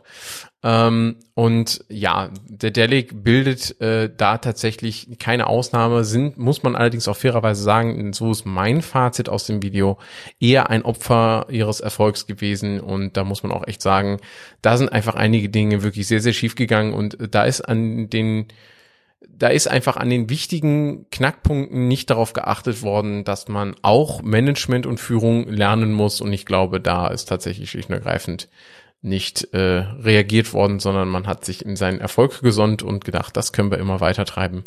Dass das nicht funktioniert, ist äh, der Delic leider ein Beispiel dafür. Ich habe da auf, bei dem Thema nur Halbwissen, also mit Vorsicht genießen, was ich jetzt sage. Ja, das ist ähm, bei uns auch sowieso immer der Fall. Eigentlich haben wir bei allem nur Halbwissen. Es sollte alles mit Vorsicht genießen. Genau, immer ähm, eine Prise Salz zu unseren Nachrichten, bitte. Nein, nein, aber die, die, die Delic ist ja quasi auch so ein Vorzeigestudio aus Deutschland, was wirklich riesige Erfolge, Erfolge gezielt hat. Und ähm, ich meine, Crytek war früher damals die andere große Firma, die international Aufreden erregt hat. Und das ist selten, dass deutsche Spielestudios so viel Aufmerksamkeit generieren. Und es wurde ja mitgegründet äh, von dem Jan Baumann oder auch Poki äh, ist er genannt. Mhm, genau. Und äh, aus seiner Feder standen auch, also wer jetzt äh, die Deli gerade nicht zuordnen kann, es ist Edna bricht aus, äh, Whispered World oder die Pronia-Serie kommt da quasi aus seiner Feder. Exakt. Und die haben damit weltweit Erfolg gehabt und das ist schon tatsächlich sehr beeindruckend, dass die überhaupt an so ein Franchise wie äh, Herr der Ringe drangekommen sind. Das ist ja auch nicht selbstverständlich, dass man dieses Franchise, dass man da dran kommt. Ja, dass man das bespielen ähm, darf in irgendeiner Form. War, war auf jeden Fall, also haben sie es auch in der Doku gesagt, äh, war was Neues und äh, absolut ein, ein, ein, äh, das war bedeutend für die deutsche Spielindustrie, muss man einfach sagen. Es ist aber auch so, dass der Poki 2020 die Deleg verlassen hat tatsächlich und äh, nicht mehr bei, bei Didelic ist und das wahrscheinlich auch keinen kleinen Einfluss darauf hatte, was mit dem Studio, wie sie sich dann vielleicht auch verhoben haben, auch auf einer komplett neuen Art von Spiel und neuen Engine und ähm, ja, schade, dass das so geendet ist. Also da ähm, hätte nicht sein müssen. Ja. Was ich auch sehr bezeichnend finde, weil du Poki gerade erwähnst, ähm, er wird ja auch äh, im äh, mehrfach äh, gibt es Interview-Einblendungen mit ihm äh, in der Doku und man kriegt es auch so mit, wie er eben halt, äh, das haben sie sehr gut gemacht, wie ich finde, halt anfangs beschreibt, wie für ihn quasi der Reiz, diese Spiele zu bauen, also vor allen Dingen die Edna-Spiele und auch der, äh, auch später Deponia, dass dass es quasi so war, so sein sein Konterpart, der auch immer noch Teil der Firma ist, äh, der CEO, der hat ähm, ihm immer Marco wieder vor neuen oder? Aufgaben, bitte? Ich glaube, der Marco. Genau, genau. Der hat ihn äh, immer wieder vor, vor, vor, vor wirklich so Herausforderungen gestellt. Er sagt so, ja, was ist, wenn du das und das noch einbaust? Und was ist, wenn wir noch mal ein Edna, einen zweiten Teil für Edna machen? Und was ist, wenn wir das machen? Und äh, er hat dann immer gesagt, nein, das ist Quatsch, das, das können wir nicht machen. Oder ne, auch eine, eine Fortsetzung von Edna kann ich mir gar nicht vorstellen. Das, ich ich äh, habe da gar keine Ideen zu. Und dann äh, nachts quasi dann im Bett saß aufrecht und vor sich hingekichert hat, weil ihm plötzlich einfach zig Ideen eingefallen sind und sein Gehirn angefangen hat zu rattern. Und ähm, ich glaube auch, also der, was, was den kreativen Kopf, sage ich jetzt mal, dahinter betrifft, das ist total wichtig und auch äh, hat an der Dedek auf jeden Fall mitgeprägt. Ähm, und aber wenn du dann eben halt gegen Ende dann von ihm hörst, ja, und dann hat er mich wieder auf so ein Thema angesprochen und wollte dann nochmal einen Teil machen von, ich glaube, es gab ja dann noch einen dritten Teil. Ähm, und danach war bei ihm einfach die Luft raus. Ne? Das beschreibt er dann auch einfach sehr treffend, wo er sich dann entschieden hat, so, okay, ich merke, ich kann diesen kreativen Prozess, der, der vorher bei uns so gut funktioniert hat, den konnte ich nicht mehr wiederfinden. Und ähm, dementsprechend, ja, war dann das Thema für ihn dann irgendwann vorbei und ist dann gegangen. Was, glaube ich, auch für jeden dann genau der richtige Zeitpunkt ist, genau das dann zu tun. Wenn man merkt, das, was ich liebe, kann ich nicht mehr tun, dann ist da irgendwas äh, eklatant schiefgelaufen, da muss man einfach sich was Neues suchen. Aber gut, ähm, Gehen wir weg von diesem wertvollen, aber denn auch manchmal äh, äh, auch ein bisschen deprimierenden Thema und äh, widmen wir uns vielleicht mal etwas anderem. Und zwar habe ich euch noch mitgebracht einen Blogbeitrag, der sich damit beschäftigt, wie man sein Steam OS für die Steam Deck äh, so tweaken kann, dass man das Ganze, dass die ganze Performance noch ein kleines bisschen angehoben wird. Also ein mess, wirklich messbarer Performance Boost von Phoronix getestet, bringt tatsächlich äh, diese ähm, Verbesserungen, die dort vorgestellt werden. Ähm, das ist ein kompletter Blogpost mit Erklärung zu den einzelnen Optionen, die da gemacht werden. Es ist ein komplettes Skript verlinkt, wie man sich die ganzen Sachen setzen kann. Und das funktioniert auch sehr, sehr gut. Ich habe mir das mal angeschaut, auch in Teilen sogar für meinen Desktop adaptiert. Ähm, ich kann jetzt nicht wirklich sagen, dass, äh, dass die Performance jetzt unglaublich viel besser geworden ist. Ja, ich glaube zu merken, dass es an ein paar Stellen ein paar mehr Wackler gibt. Man muss allerdings auch dazu sagen, hier geht es wirklich um CPU-Performance, also die Performance des Betriebssystems im Allgemeinen. Und da muss ich sagen, ähm, da ist, kann man es vielleicht noch messen, aber spüren ist dann nochmal eine andere Geschichte. Ich muss allerdings auch hier einen kleinen Warnhinweis einfügen, und zwar, ähm, weil das auch der Autor des Blogs äh, betont, ein paar von den Tweaks, man sollte sie nicht einfach alle ungesehen übernehmen, beseitigen unter anderem zum Beispiel auch Sicherheitsmaßnahmen gegen kürzlich bekannt gewordene CPU-Schwachstellen, also die von uns schon mal erwähnten ähm, Seitenkanalangriffe, äh, die jetzt in der letzten Zeit auch aufgetaucht sind, unter anderem auch Redbleed. Ähm, die sind natürlich dafür verantwortlich, dass die CPU-Performance in mancher Stelle eben halt eingebrochen ist oder eben halt messbar nicht mehr so gut ist wie vorher. Ähm, der Autor des Bleitaraks hat eben geschrieben, dass tatsächlich so ist, dass für diese Person es relativ einfach ist, diesen, diesen Caveat quasi hinzunehmen. Einfach deshalb, weil die Person halt nicht online spielt, sondern eben halt die Steam Deck dann im Offline-Modus betreibt und äh, dementsprechend da erstmal kein ähm, Angriffsvektor in dem Sinne besteht, außer man lädt sich eben halt mal kurz ein neues Spiel runter, um es zu installieren, aber eben halt alle Singleplayer-Spiele, ähm, die offline gespielt werden können. Ähm, das, dessen sollte man sich bewusst sein, wenn man eben halt diese verschiedenen Sicherheitsmaßnahmen abschaltet, dass das eben eine potenzielle Sicherheitslücke ist. Und bevor wir die Kategorie dicht machen, ist mir noch gerade eingefallen, habe ich nochmal ganz dreist angefügt an die Kategorie. Äh, ich hatte ja von dem äh, European New Open Source Summit gesprochen, über verschiedene Beiträge, die es gab. Da gab es auch einen Talk zu, wie Valve das Ökosystem, was sie, wie sie es quasi bereichert haben, dass auch wenn sie sich natürlich auf SteamOS fokussieren, sehr viele Entwicklungen, also es gibt diese Mentalität, die Entwicklung äh, zu upstreamen und zu veröffentlichen und zum Beispiel auch bekannte Entwickler, auch der Mike Broomkrantz, der Sync entwickelt, ist auch bei Steam angestellt. Und dadurch haben sie das Steam-Ökosystem nach, äh, das Steam-Ökosystem, das Linux-Ökosystem nach vorne gebracht. Und da gibt's auch einen Beitrag zu, den ich euch in die Shownotes gepackt habe. Okay, super, danke. Dann gehen wir direkt weiter zum Kommando der Woche bei dem ich die Ehre habe, es euch vorzustellen. Und zwar habe ich euch ein Skript mitgebracht, welches ich immer wieder gerne verwende, wenn ich mal wieder irgendwohin irgendwelche PDFs verschicken muss. Und zwar ist das shrinkpdf.sh, ein kleines Shell-Skript, das äh, Ghost-Skript im Hintergrund verwendet, um PDFs verlustbehaftet zu verkleinern. Achtung, verlustbehaftet. Natürlich, wenn ihr da irgendwelche Bilder drin habt, eingebettete Bilder in PDFs und ihr benutzt Shrink PDF, dann wird es diese Bilder runter skalieren, damit sie weniger Speicherplatz verbrauchen. Das ist eine Folge davon. Wenn ihr euer PDF kleiner machen wollt, werdet ihr an Qualität verlieren. Das ist in den meisten Fällen aber durchaus zu verkraften und ähm, da standardmäßig, wenn ihr Shrink PDF einfach ohne besondere Parameter anwendet, dann ist die Standardabtastung für Bilder bei 72 die, äh, Dots per Image. Das ist relativ klein und auch ziemlich äh, kruselig. Da mache ich meistens lieber irgendwie sowas wie, wenn die Bilder nicht zu groß sind, sowas wie mh, 200, 260 Dots per Image gerne mal. Ähm, das kann man nämlich einstellen mit Hilfe des Minus-R-Parameters. Und wenn dann zum Beispiel auch noch äh, ein weiterer Layer nicht so wichtig ist, nämlich Farbe, dann kann man nämlich auch einfach den Grayscale aktivieren mit minus G ähm, dann hat man nur Schwarz-Weiß-Bilder und auch das kann noch mal ein paar Bits einsparen. Das Ganze ist tatsächlich auch für anspielungsbasierte Derivate über das AOR als paketierter Befehl verfügbar. Das heißt, dann kann man sich das .sh dann sparen, sondern kann dann einfach shrink-pdf und dann die entsprechenden Parameter eingeben. Ich benutze das recht häufig. Ähm, es ist absolut nützlich, tut was es soll. Nettes, kleines Kommando, das ich euch hier einmal kurz vorstellen wollte. Tipps und Tricks. Und bei den Tipps und Tricks noch einmal die kürzesten News, die wir für euch haben, ähm, und zwar Links, Link-Empfehlungen und was es sonst noch so alles gibt. Ich habe euch mitgebracht einen Bericht bei GNU Linux CH über freie Software an freien Schulen ein Mitglied einer Arbeitsgruppe für Medienpädagogik in einer Schule berichtet über den dortigen Einsatz von freier Software und vor allen Dingen der Gründe und Argumente dafür. Und das finde ich ganz besonders lesenswert. Wenn ihr also lehrende Personen kennt, ähm, dann legt Ihnen das doch gerne mal nach. Vor allen Dingen, wenn Sie mit äh, der IT-Infrastruktur Ihrer Schule oder mit dem Informatikunterricht zu tun haben, ist das hier, glaube ich, spannend zu lesen. Des Weiteren habe ich The Tyranny of Nits, How Open Source Works, Butters and Dies, einen cleveren Artikel darüber, wie man die Arbeit in Open Source Software Organisationen und Projekten verbessern und für alle erleichtern kann. Ein sehr schöner Artikel von ähm, Leafwing.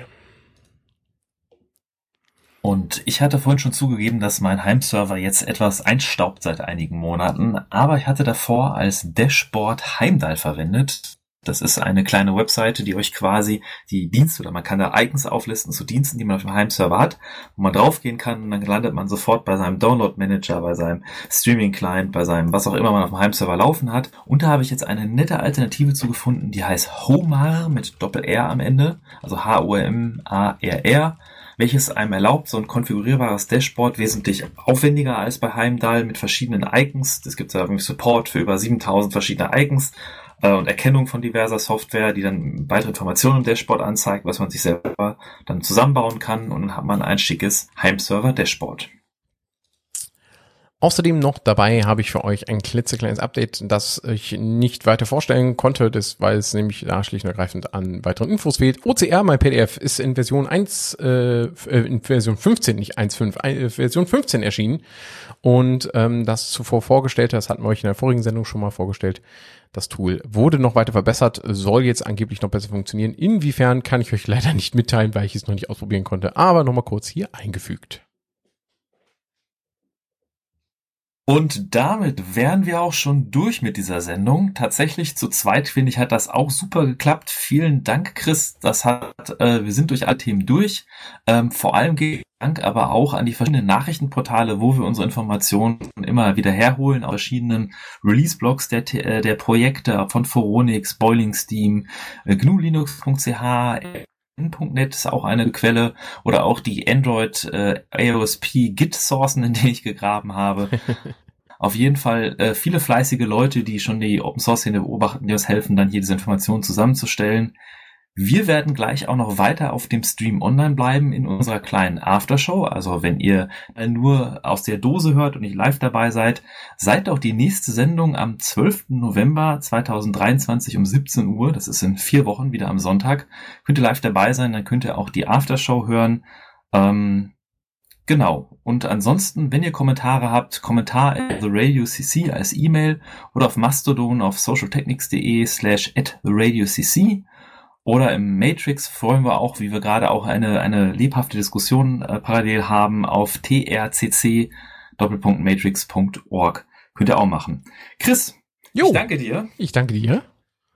Und, Und dann ich würde sagen, gehen wir ja, in die Aftershow. Gehen wir die Aftershow. Euch allen dann noch einen schönen Tag und auf Wiedersehen. Genau, bis zum 12. November.